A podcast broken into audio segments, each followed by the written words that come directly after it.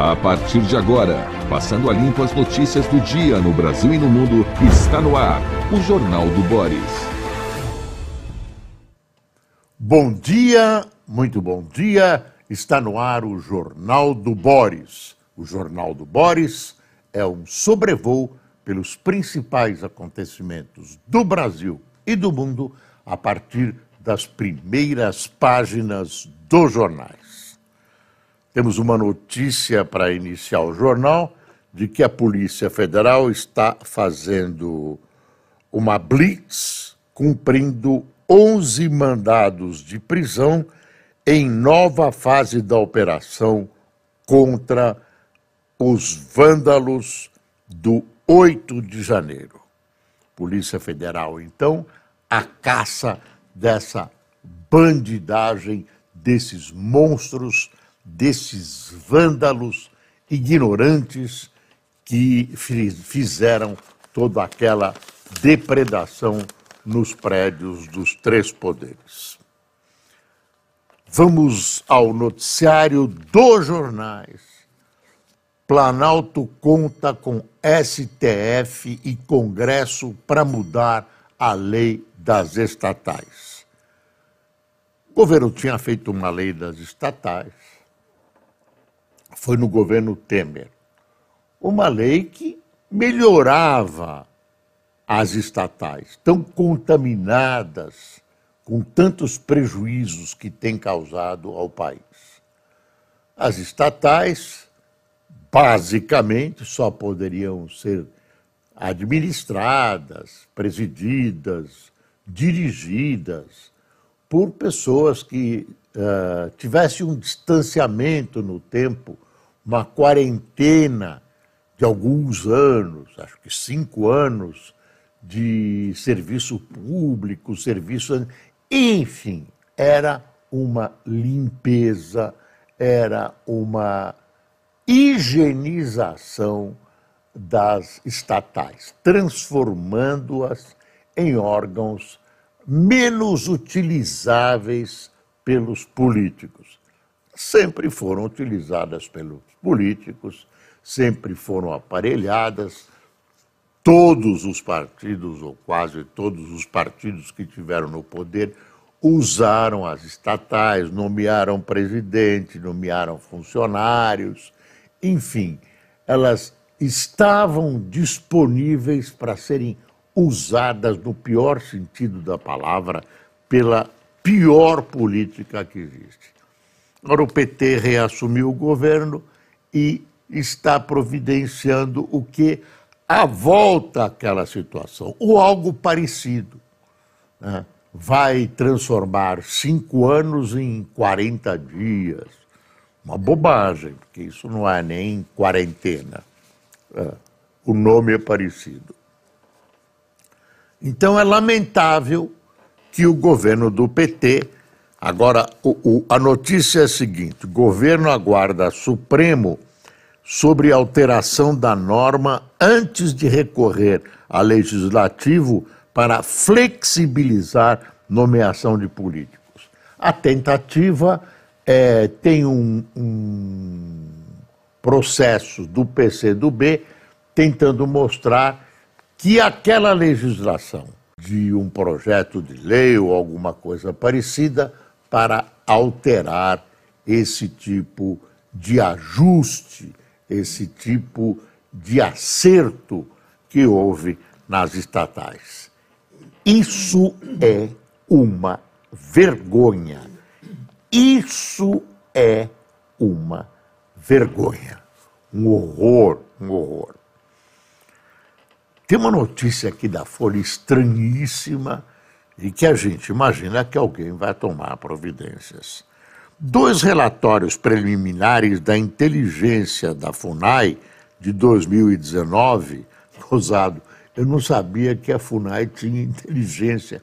Eu tinha certeza que não tinha inteligência então, aos quais a Folha teve acesso, descrevem pagamento de propina de garimpeiros da terra indígena Yanomami a militares em Roraima, além de atuação de integrantes do PCC na reunião. Você vê na, na região. Você vê como o problema lá é complexo.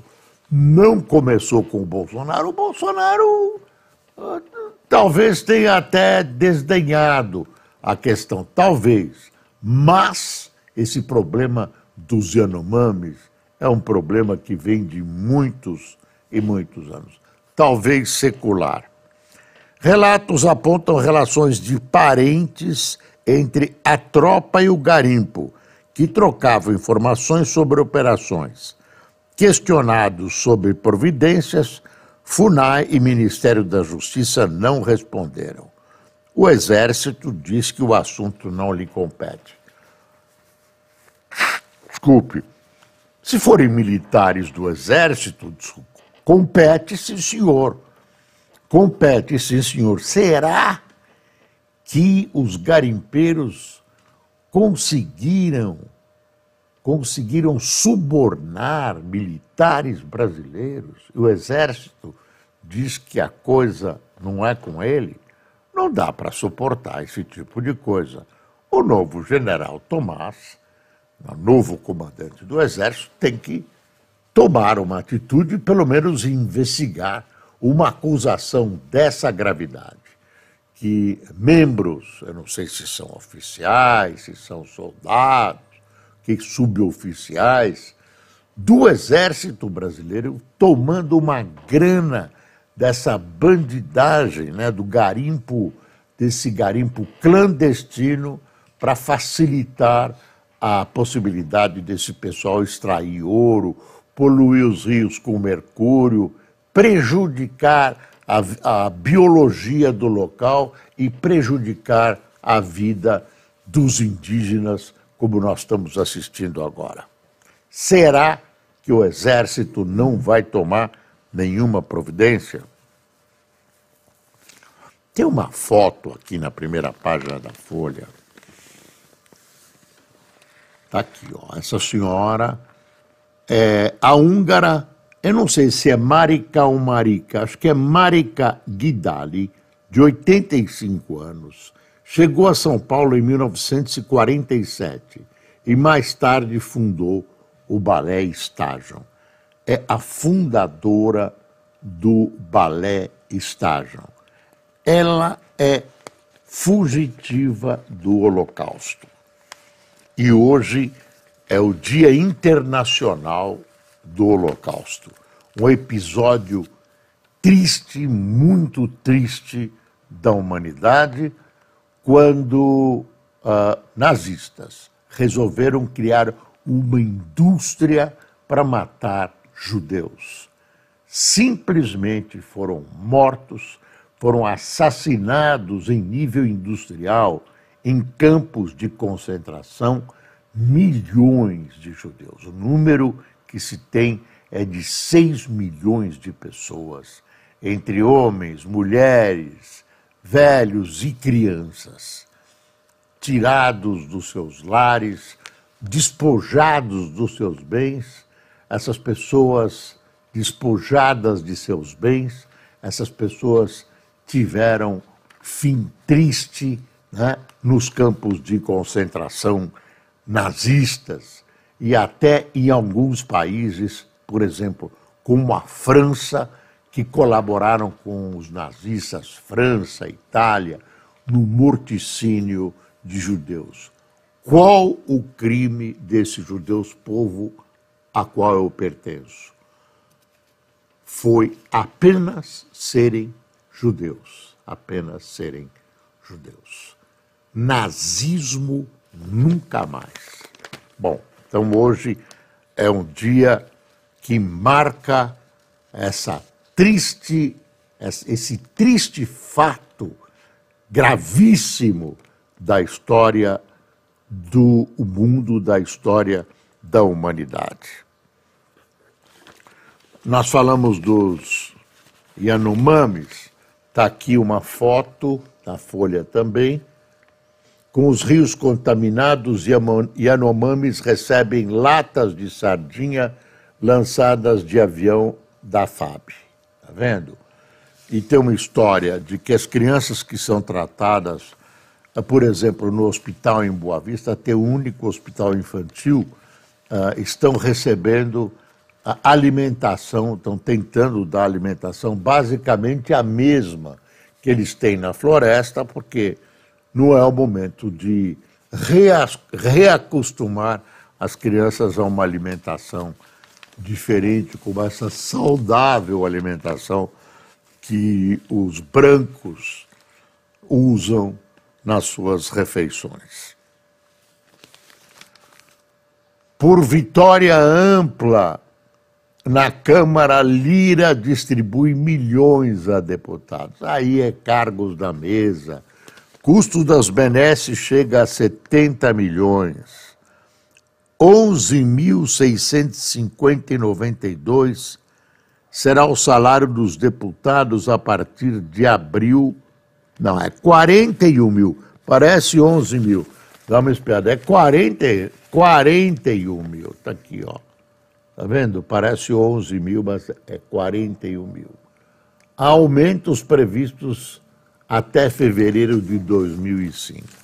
Quer dizer, na hora que o doutor Lira pessoou, precisou desse pessoal, acionou a sua máquina de suavizar, de, de lubrificar almas, e as lubrifica e, ele, e os lubrificantes, o, os receptores dessa lubrificação, senhores parlamentares, as respondem, as recebem alegremente. Então, tem aqui, em busca da reeleição na Câmara, vem distribuindo benesses aos parlamentares.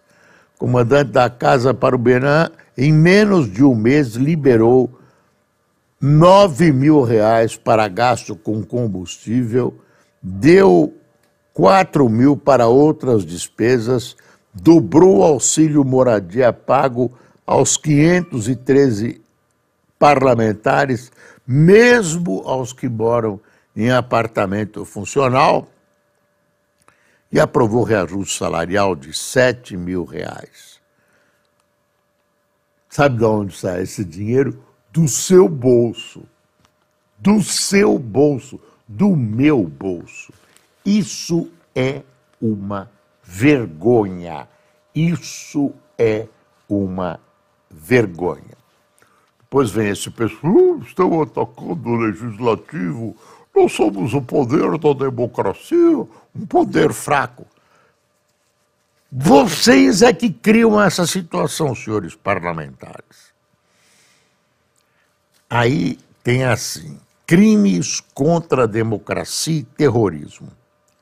É a proposta que o ministro Flávio Dino entregou para o Lula ontem. Ah, assim: proposta do ministro Flávio Dino para ser implantada por medida provisória prevê que as plataformas digitais removam conteúdo enquadrado como terrorismo e crime contra a democracia. Olha aí, há receio de que a medida dê margem à censura e, falta, e falte clareza sobre o que é considerado informação falsa. Conclusão. Lá vem de novo o governo Lula, agora tem essa coisa de antidemocracia e tal, tentando regulamentar os órgãos de comunicação. Isso, nas mãos do PT, parece ou pode parecer um embrião de um sistema de censura, como aquele projeto que o governo Lula apresentou, lembra? E que foi repudiado pela sociedade. O Lula tem essa coisa na cabeça de controlar os órgãos de comunicação e agora inventou essa, essa assessoria no Ministério da Justiça, Defesa da Democracia, para desmentir notícias ou para processar quem noticia e tal. Falando em Lula, o Estadão abre os seus editoriais com um ataque ao presidente Lula. Falta grandeza a Lula é o título. Ao insistir em chamar de golpe o impeachment constitucional de Dilma, Lula investe no rancor, como sempre fez ao longo de sua trajetória. Mas o momento do país clama por um estadista. O Lula resolveu reescrever a história e dizer que a Dilma sofreu um golpe quando ela foi apiada do poder por um dispositivo constitucional, sofreu impeachment. Foi o Congresso que impôs o impeachment e havia razões para isso. Havia razões para isso. Então vem o Estadão e grita aqui ah, olha, olha como termina. O país precisa de entendimento sobre suas prioridades e clama por uma condução altiva e responsável. É em momentos de turbulência como o que ora o Brasil atravessa que estadistas são forjados. Lula, portanto, tem de decidir se quer ser visto como líder certo para essa quadra desafiadora de nossa história ou se pretende seguir como um dos grandes beneficiários do jogo de soma zero com o bolsonarismo, retroalimentando o círculo vicioso que nos trouxe até aqui. Quer dizer, essa história de, ah, vamos todos nos irmanar, todo mundo fica bonzinho, a história, vamos, vou governar. Putz, quem acreditou se estrepou. Estado de São Paulo teve oito casos de homicídio doloso, doloso, quer dizer, com decisão, não é sem querer, né? doloso, por dia em 2022. Estado de São Paulo teve oito casos de homicídio doloso por dia em 2022. Número é o maior desde 2018. Capital, no entanto, registrou queda de casos. Ou seja, isso aqui é, é nem a Ucrânia, nem na Ucrânia está morrendo gente, tanta gente. Você sai a segurança pública brasileira, até que em São Paulo é menos pior. Segurança pública brasileira está falida, falida. Precisa de uma reforma de cabo a rabo, unindo todas as polícias. Tem uma polícia estadual, civil, outra militar. Elas brigam entre si, não colaboram Uh, isso custa caro, custa para o erário uh, e não funciona. Vide o esclarecimento desses crimes, etc., etc., ressalvados em todas as polícias, nichos de alta qualidade. Estava falando, mencionando Bolsonaro e a Dona Michele voltou ontem, você sabia? Ela voltou sozinha, em silêncio, voltou ontem para o Brasil, deixou o coitado do marido sozinho nessa terra chatíssima que é Orlando e tudo. Ah lá, tem a, tem a Disney World lá e tudo. Ah, deixa eu ver mais o que tem aqui é, um tipo penal polêmico. É um artigo do Hélio Schwartzman, que é um inteligentíssimo colunista da Folha. É mais fácil condenar algozes por crimes individuais do que aferir um dolo específico, ultra específico. Mas as pessoas preferem fazer questão de condenar pelo crime certo. E aí o genocídio tem muito mais apelo que o homicídio.